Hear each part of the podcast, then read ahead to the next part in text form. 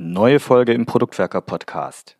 Wir freuen uns ja immer über Erfahrungsberichte von Product Ownerinnen und Product Ownern. Aus diesem Grund hat Dominik heute die Product Ownerin Stefanie Pokorski von Pro7 Sat1 vor dem Mikrofon. Gemeinsam besprechen die beiden, wie Steffi ihren Weg in die Rolle des Product Owners gefunden hat, vor dem Hintergrund, dass sie aus dem Marketing kommt, genauer gesagt aus dem Online-Marketing.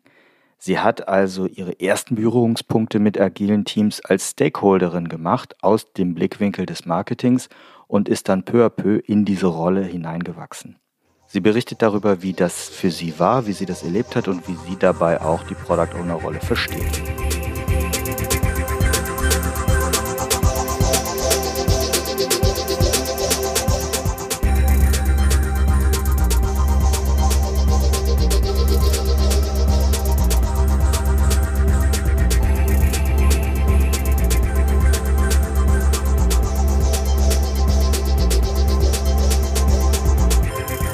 Keinen Standardweg zum Product Owner und so sind Geschichten von anderen umso spannender zu hören. Heute wollen wir über den Wechsel aus dem Marketing in die Rolle des Product Owners sprechen. Dazu habe ich mir Steffi eingeladen. Hallo Steffi. Hallo. Magst du dich, bevor wir anfangen, unseren Hörern und Hörerinnen einmal kurz vorstellen? Gerne. Ich bin Steffi. Ich bin seit drei Jahren Product Ownerin, äh, mittlerweile sogar Senior Product Owner komme ursprünglich aus Marketing und ich vermute mal, dass das der Grund ist, warum ich heute hier sprechen darf und ich freue mich sehr drauf. Dann lass uns auch mal direkt mit deinem Werdegang so ein bisschen anfangen, weil du hast gesagt, du bist heute Product Ownerin oder sogar Senior Product Ownerin. Was hast du denn davor gemacht? Ich habe tatsächlich ganz klassisch ähm, BWL mit Schwerpunkt Marketing studiert, ähm, damals noch auf Diplom, als es das noch gab und ähm, bin dann im Online-Marketing eingestiegen in einer kleinen Werbeagentur damals und habe da ganz viele Projekte betreut. Ähm, damals hat man auch nicht wirklich darauf geachtet, was Tracking ist zum Beispiel. Da haben wir einfach nur Bannerkampagnen gemacht und die zu irgendwelchen Unternehmen geschickt und auf irgendwelchen Webseiten platziert. Ähm, wir haben bei für einen Übersetzungscomputerhersteller, den es glaube ich mittlerweile gar nicht mehr gibt, haben wir Google AdWords Kampagnen gemacht, Suchmaschinenkampagnen, die wir nie optimiert haben und ähm, einfach mal nur so ein Grundportfolio gehabt haben. Also damals ist man so rudimentär ans Online-Marketing rangegangen. Ich fand es aber total spannend, weil du genau messen konntest, was du für einen Euro, den du da reingesteckt hast, auch wieder rausbekommen hast. Und deswegen bin ich dann dabei geblieben. Hab dann diverse Stationen durchgemacht. Ich war unter anderem drei Jahre bei Check24 im Online-Marketing, habe da ganz viel gelernt über Verdrängungstaktik und Ellenbogentechnik. Also das war teilweise schon krass, weil ich manchmal, ich habe eine Versicherungskampagne gelauncht, da hatten wir Kosten pro Klick von über 10 Euro. Und ich hatte schon so Bauchschmerzen, als ich abends aus der Arbeit gegangen bin, bis zum nächsten Morgen und da geschaut habe, hoffentlich sind Abschlüsse reingekommen. Und dann meinte am nächsten Morgen mein Chef so, ja, ich habe da noch ein bisschen getweakt über Nacht und dann hat, waren da plötzlich CPCs, also Kosten pro Klick von über 15 Euro. Und ich saß nur da und dachte mir so, oh Gott, was, wie kann man nur so viel Geld ausgeben? Und es hat sich aber rentiert. Also ich hätte das nie für möglich gehalten, dass sowas klappt. Das war mega spannend und habe dann aber danach so ein bisschen den Drang verspürt, mich mal noch so ein bisschen so ins Hinterkammer vom, vom Online-Marketing ein bisschen zu verziehen. So was, wie macht man das eigentlich, mit welchen Tools? Und habe damals einen ähm, Toolanbieter unterstützt, der für Bitmanagement ähm, sich ausgezeichnet ähm, hat und auch für so Cross-Channel-Tracking und habe da dann den Kunden geholfen, so diverse Tracking-Projekte aufzusetzen und habe da viel mit IT und mit meinen liebevoll genannten Nerds zusammengearbeitet und das hat mir richtig viel Spaß gemacht. Ich bin dann allerdings wieder ins normale Online-Marketing zurück, zu HSE24 damals, habe für einen Teleshopping-Anbieter Online-Marketing gemacht, was auch sehr ungewöhnlich ist und ähm, jedem der sonst denkt, er weiß, wie Online-Marketing geht, der sollte mal sowas machen, weil ich habe es noch nie gesehen, wie man TV-Effekte so stark auf dem Online-Marketing-Kanal spüren kann. Und ähm, das war auch sehr spannend. Da war ich auch fünf Jahre bei HSE24, aber ich habe dann so nach drei Jahren dort gemerkt, da ist die Luft raus. Und dann habe ich mir gedacht, jetzt werde ich mal Product Owner.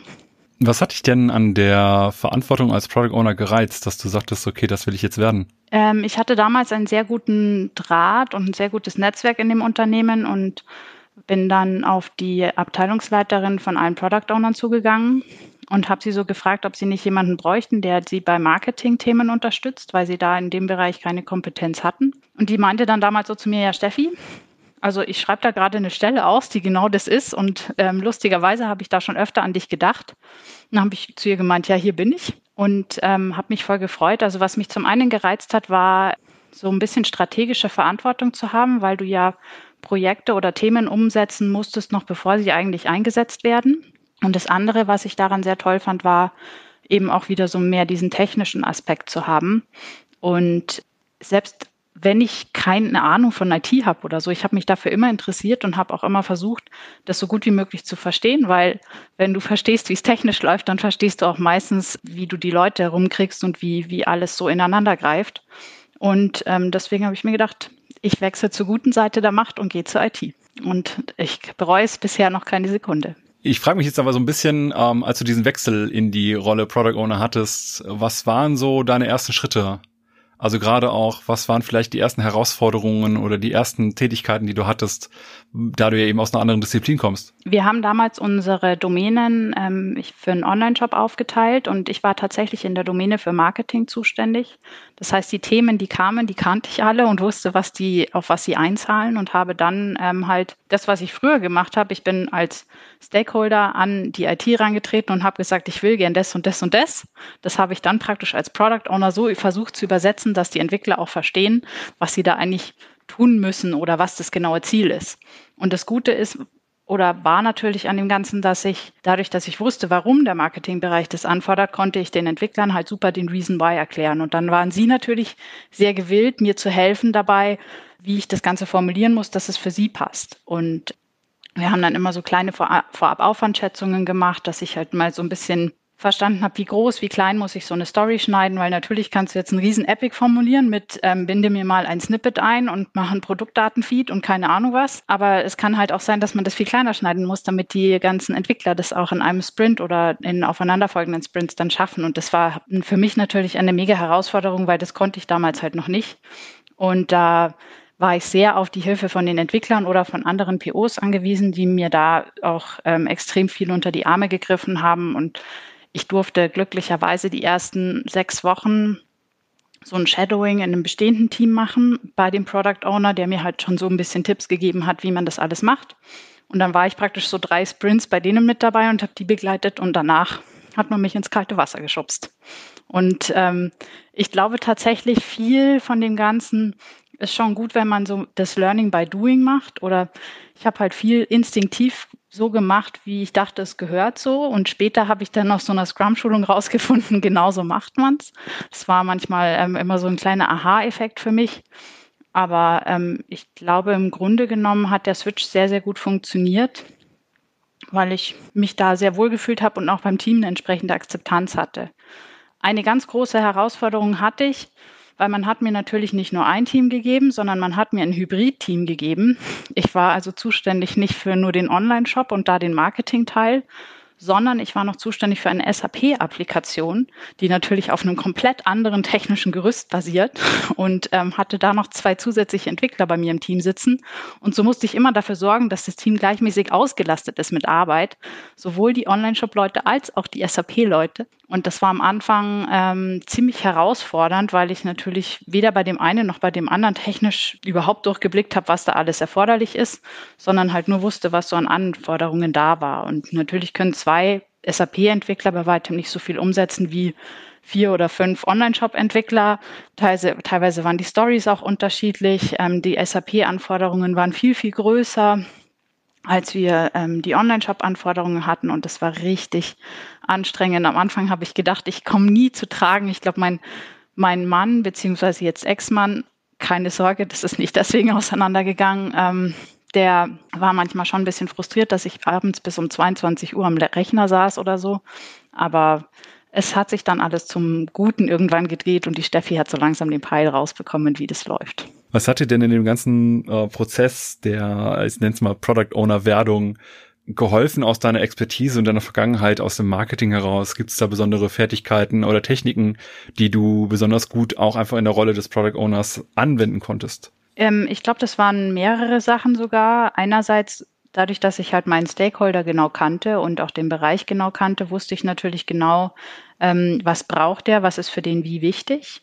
Und ähm, das hat mir enorm geholfen bei der ganzen Priorisierung, aber auch in Refinements zum Beispiel meinen Entwicklern zu erklären, warum brauchen die das Thema, warum machen wir das genau. Und ähm, ich habe festgestellt in meiner dreijährigen Laufbahn als PO ähm, oder mittlerweile schon bald vierjährigen Laufbahn, dass der ähm, Entwickler so dem, der, der, der sucht seine Motivation eigentlich darin, ähm, was ist der Reason why? Weil ähm, natürlich ähm, ist er jemand, der immer nur ein Backlog abarbeitet und deswegen möchte er natürlich schon auch wissen, was genau, ähm, auf was genau zahlt es jetzt ein, was ich da mache.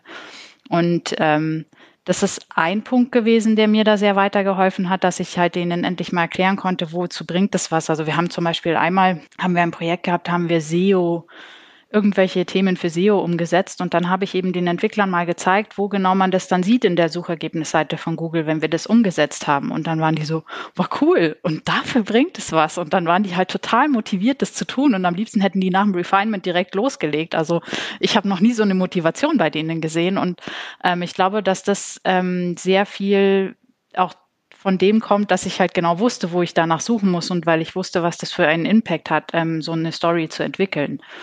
Das andere Thema, was ich auch habe, was ich im, sehr im Marketing gelernt habe, ich war damals so fachliche Führungskraft in meinem Online-Marketing-Team und da habe ich so diverse Schulungen bekommen zum wie schätzt du unterschiedliche Menschentypen ein? Und ähm, ich habe tatsächlich festgestellt, ähm, bei den Entwicklern gibt es ja so auch ganz viele unterschiedliche Typen. Es gibt da so einen, der geht immer so ein bisschen mehr aus sich raus und der ist auch in den Refinements, hat einen sehr viel höheren Redeanteil als andere Entwickler. Es gibt dann wahrscheinlich einen, der ist eher so ein bisschen ruhig und gerade wenn er eine Frau sieht, dann gehen da alle Alarmglocken hoch und also das ähm, ganz schrecklich und ähm, kriegt fast nie den Mund auf. Dann gibt es so einen, das ist so der Denker, der will am liebsten die allerkompliziertesten Sachen haben und nimmt sich die und dann vergräbt er sich da auch und arbeitet zwei Wochen nur daran und will am liebsten mit gar niemandem Kontakt haben.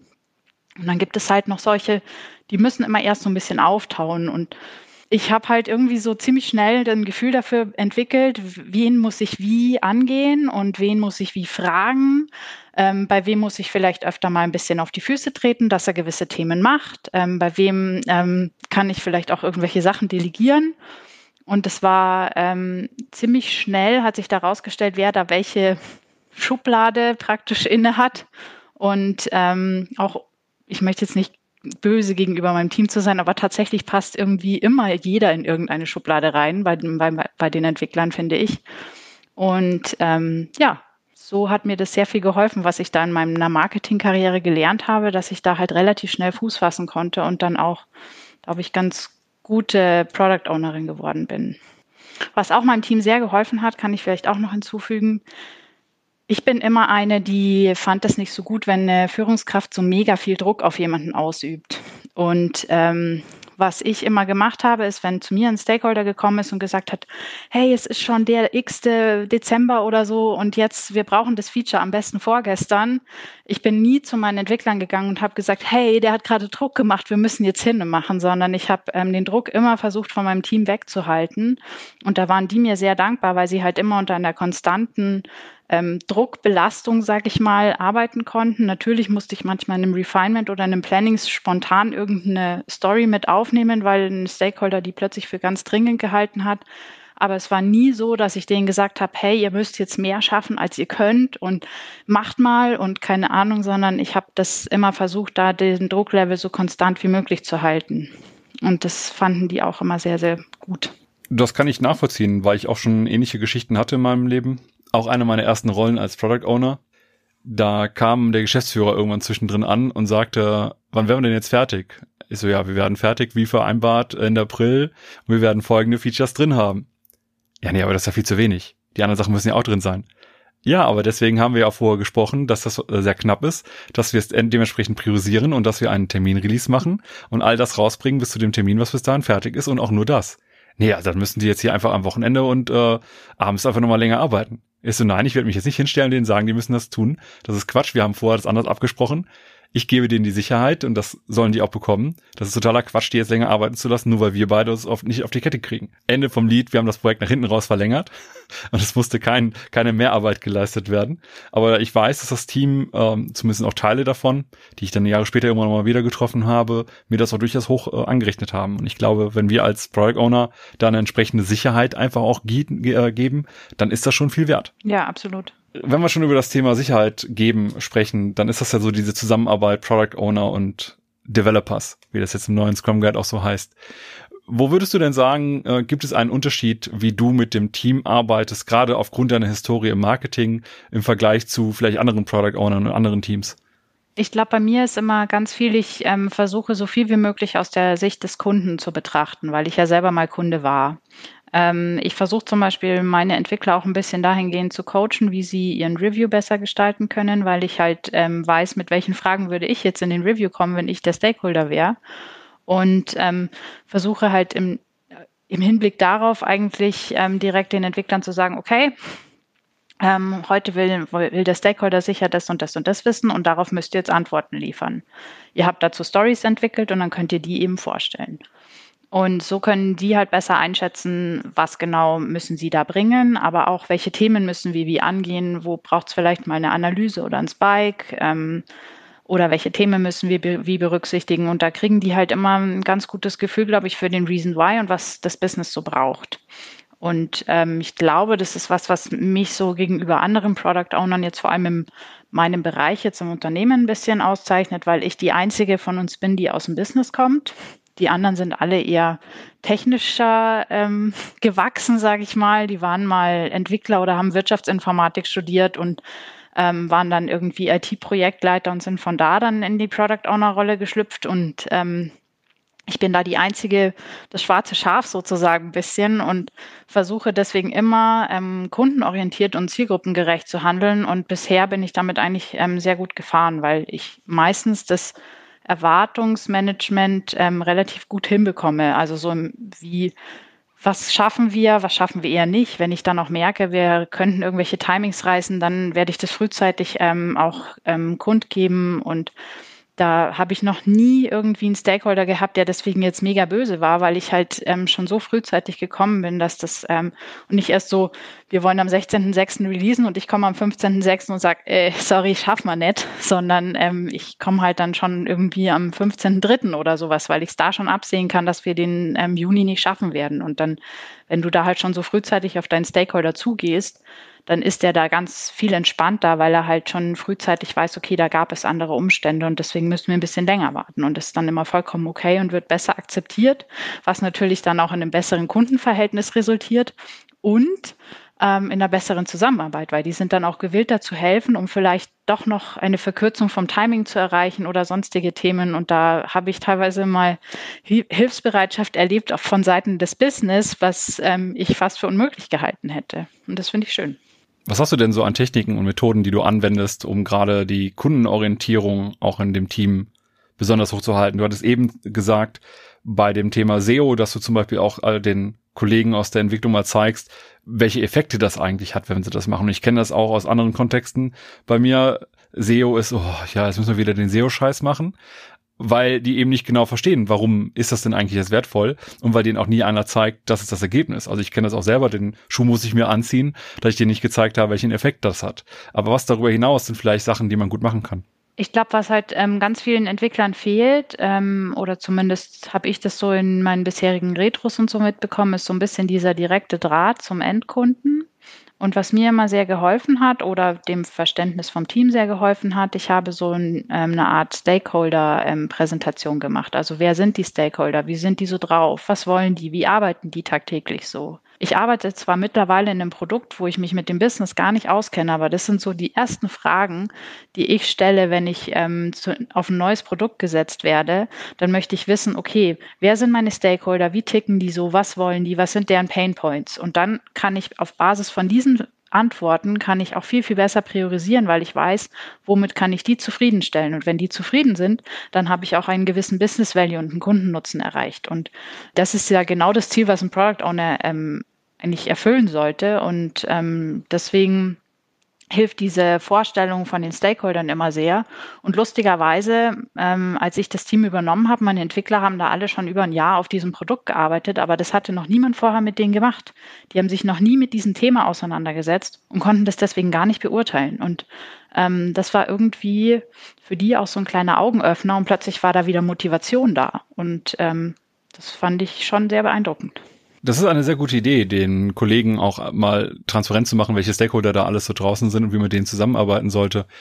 Dann lass mich doch direkt auch zu der nächsten Frage kommen, wie man mit Stakeholdern zusammenarbeitet, wenn man vorher Marketing-Erfahrung gesammelt hat. Gibt es da einen Unterschied? Und wenn ja, wie ist denn der? Ich glaube, das ist jetzt unabhängig, ob ich aus dem Marketing gekommen wäre oder aus einem anderen Fachbereich. Ähm, klar, als Marketingmensch, da bist du immer so ein bisschen ähm, sehr verkaufslastig unterwegs und versuchst immer so ein bisschen tue Gutes und sprich drüber und so nach dem Motto ein bisschen zu agieren. Aber das Schöne ist halt, ich weiß genau, wie die sich mal gefühlt haben, wenn die was ähm, von der IT sich ähm, verlangt haben. Und also ich war im Marketing, habe ich mal den Einbau von einem Tracking-Pixel verlangt und ähm, ich weiß jetzt nicht, wie viele Product Owner unter den Zuhörern wissen, wie einfach oder nicht einfach das ist. Meine IT hat damals verargumentiert, das dauert sechs Monate. Und es hat wirklich sechs Monate gedauert, bis es durch sämtliche Sicherheitschecks etc. durchgekommen ist, nur für ein einziges Tracking-Pixel. Und das wurde dann nach sechs Wochen wieder ausgebaut, weil es angeblich den Shop verlangsamt hat. Ähm, deswegen ähm, weiß ich halt immer so ein bisschen den Schmerz, den so manche Anforderer mit der IT haben. Und ich habe das deswegen auch vorhin nicht ähm, ohne Grund gesagt, dass ich so zur guten Seite der Macht gewechselt bin, weil natürlich sage ich das jetzt, aber damals habe ich noch gesagt, das ist die böse Seite der Macht, weil die IT will ja auch den Stakeholder manchmal so gefühlt ein bisschen veräppeln. Die sagen dann irgendwelche Aufwandschätzungen und du denkst ja, wieso dauert denn das so lange? Und du verstehst natürlich nicht, was da als Stakeholder, was da alles für Dinge dahinter hängen. Und diese ganzen Fragestellungen oder Fragezeichen, die sich da in den Köpfen von den Stakeholdern bilden, die kenne ich halt alle. Und ähm, deswegen kann ich mittlerweile, wenn ich denen verkaufe, warum wir für eine Anforderung so lange brauchen, wie wir brauchen, kann ich da halt auch ein bisschen ausholen und ihnen den Hintergrund ein bisschen erklären. Natürlich ohne dieses Nerdische zu verwenden, was jetzt da viele Entwickler dann immer ähm, aufsetzen mit ihren diversesten Fachbegriffen, sondern ich versuche das halt in meinem, ich nenne es liebevoll Steffi-Deutsch zu erklären, ähm, dass eben auch die ähm, Fachbereiche dann ähm, verstehen, was genau mit einer gewissen Anforderung verbunden ist und warum die vielleicht manchmal länger dauert, obwohl das nur ein kleiner Button ist, der da hinzugefügt wird in der Oberfläche. Und das hilft mir manchmal, glaube ich, schon ganz gut weiter in, in diesem ganzen Stakeholder-Kommunikationszeug. Da hast du gerade sehr schön hervorgestellt, naja, weil ich eben auch mal Anforderer war weiß ich genau, wie die sich fühlen, wenn die zu uns kommen. Und wenn wir denen jetzt zum Beispiel sagen, das dauert sechs Monate, dann denken die auch erstmal, wieso kann etwas sechs Mo so etwas Simples sechs Monate dauern? Und wenn du denen den Grund sehr genau darstellen kannst, dann ist das natürlich hilfreich zu sagen, naja, wir haben folgende Sicherheitschecks, wir müssen das aus folgendem Grund und so, so und so überprüfen. Das ist natürlich wertvoll. Das ist Stakeholder Management.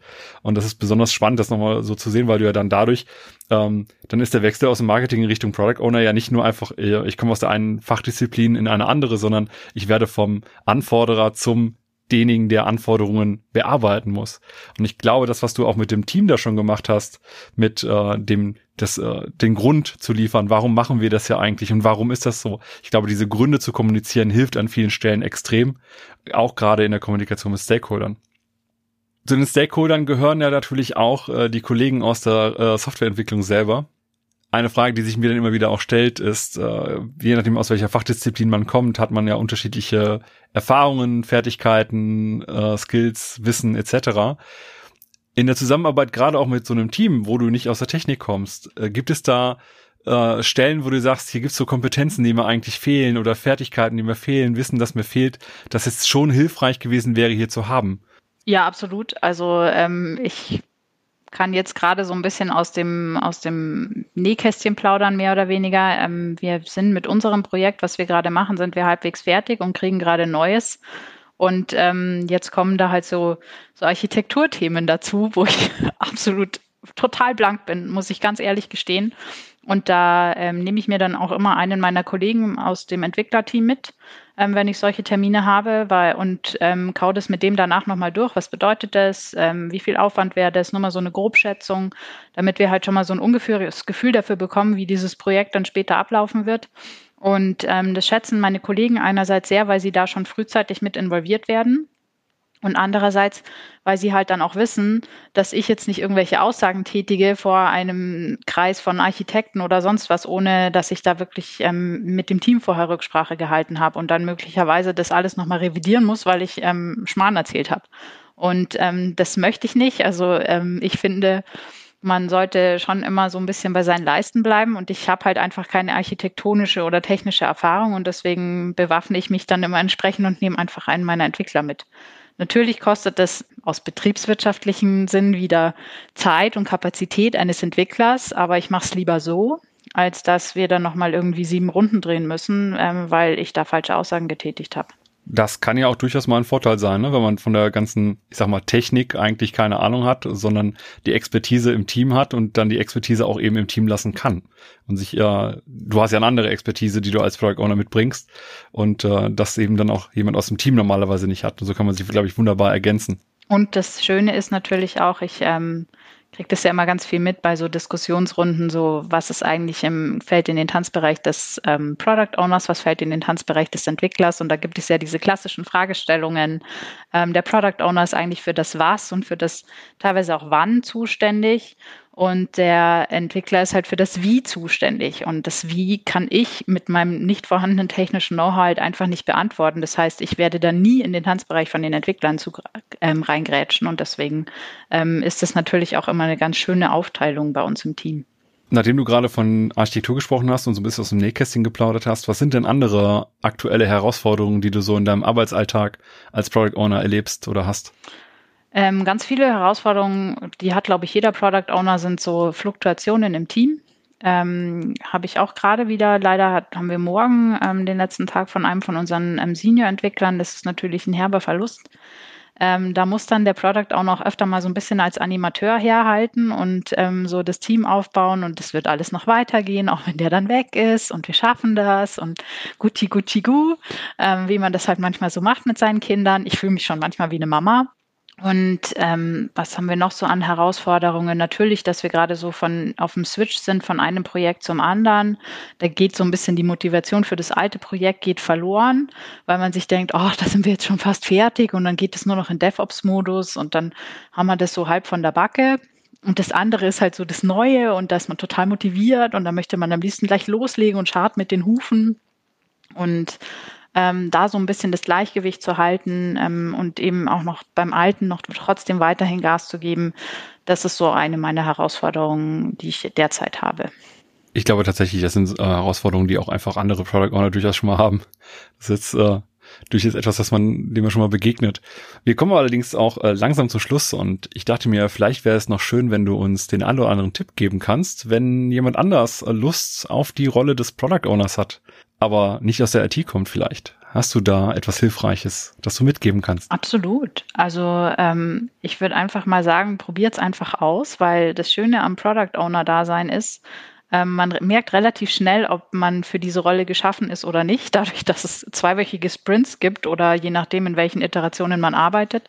Und da merkt man eigentlich nach zwei Wochen schon, okay, kann ich mir das länger vorstellen oder eher nicht. Dann nach vier Wochen sagst du dann, hm, hm ja, passt eigentlich ganz gut. Ähm, deswegen, ich würde da nie sagen, dass man für sowas nicht geeignet ist, weil ich hätte das von mir selber auch nicht gedacht. Ich hatte davor schon ein bisschen Respekt vor der Rolle.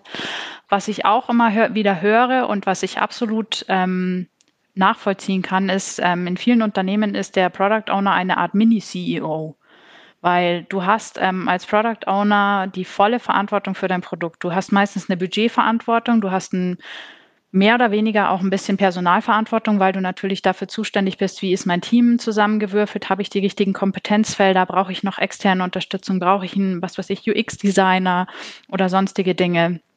Und ähm, du musst da so ein bisschen alle Fäden in der Hand halten, weil der Unternehmer in dem Team bist immer du als Product Owner. Der Unternehmer ist nicht der Entwickler, der zwar das Ganze umsetzt, du bist ja nur derjenige, der ihn dazu animiert, mehr oder weniger das zu tun, was du möchtest. So sehe ich meine Rolle manchmal.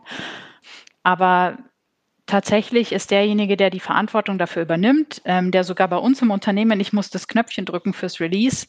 Ähm, das heißt, mir kann man dann mehr oder weniger an den Karren fahren, falls irgendwas ähm, schiefgelaufen ist. Aber deswegen habe ich so eine Verantwortung.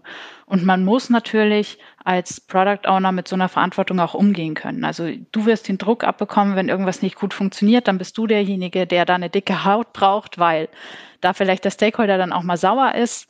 Aber ähm, mir macht es saumäßig viel Spaß, da Verantwortung zu übernehmen, ein Team zu haben, das hinter einem Produkt steht und ähm, da halt auch eine gewisse Gestaltungsfreiheit zu bekommen, weil ich bin bei mir der Einzige, der sich so gut auskennt mit dem Produkt, wie in, wie es halt sonst jemand kann in unserem Team.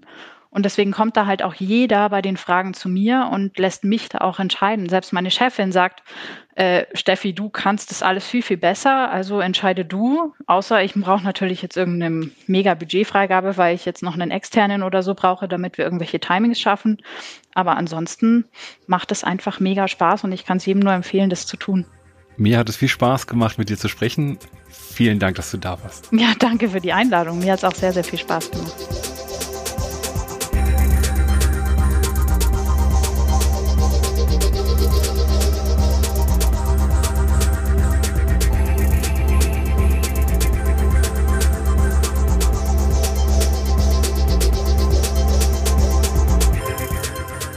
Hoffen, dass euch diese Folge gefallen hat und dass ihr den ein oder anderen Impuls daraus mitnehmen konntet. Damit wir euch künftig direkt informieren und zu unseren Live-Events Einladungen schicken können, meldet euch doch auf unserer Website zu unserem E-Mail-Service an. Einfach auf produktwerker.de kurz im Formular Name und E-Mail-Adresse hinterlassen